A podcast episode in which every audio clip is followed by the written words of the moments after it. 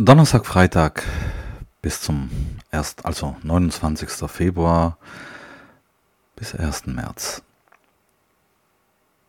Ähm, genau, 2024. Es ist ja nicht so, dass nichts passieren würde, aber alles, was passiert, ist arbeitsbezogen und es kostet mich viel Kraft. Vielleicht kann ich aber nächste Woche schon mehr darüber berichten. Heute wäre fast mein Auto abgeschleppt worden. Ich war gerade im Hundepark, als meine Frau mich panisch anrief. Die Polizei stünde in der Straße und unser Auto befände sich im Parkverbot. Diese temporären Parkverbote wegen umziehenden Haushalten, sie sind die Pest. In einer dicht besiedelten Straße wie unserer zieht natürlich ständig jemand um. Wenn man das Auto nur einmal alle paar Wochen bewegt, hat man die temporären Verbotsschilder, die um das eigene Auto herum aufgestellt werden, nicht immer im Blick.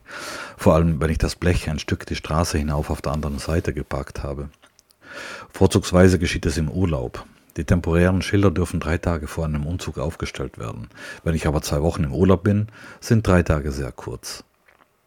Deswegen habe ich die Bankverbindung des Land der Landeshauptkasse der Polizei als Vorlage in meinem Online-Banking angelegt.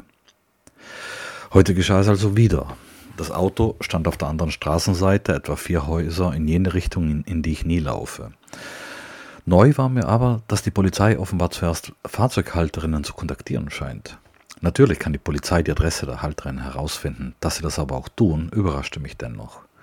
Ich weiß nicht, ob sie immer auf diese Weise vorgehen oder ob nur die heutigen oder ob nur die heutigen Beamten besonders nachsichtig waren. Heute früh stand ich also im Hundepark und die Polizei klingelte meine Frau aus dem Bett. Ich hastete so, so, sofort zurück nach Hause. Als ich den Polizisten in der Straße stehen sah, sprach ich ihn sofort an, dass mir das Citroën gehört und ich ihn gleich wegfahren würde. Ich fragte ihn, ob jetzt schon eine Buße fällig werden würde. Das verneinte er. Dann bedankte ich mich für die Warnung. Das freute ihn und mich freute es, dass es ihn freute und er freute sich, dass mich das freute und als ich wegfuhr, um einen anderen Parkplatz zu finden, winkten wir einander zu.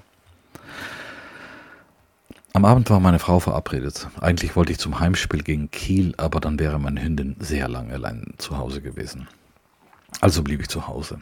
Ich habe noch Whisky, der ausgetrunken werden muss. Da Klaus meine Dauerkarte, keine Dauerkarte mehr hat und er womöglich nicht im Stadion war und wir uns sowieso schon lange nicht mehr gesehen hatten, lud ich ihn ein, mit mir zu schauen. Er ist jetzt aber ein berühmter Schreiber aus Lübeck und war daher auf dem Weg nach genau Lübeck. Also lud ich zwei Mitarbeiter ein, die aber auch nicht konnten.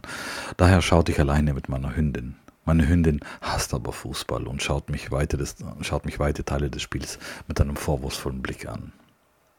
Siehe Foto im Text.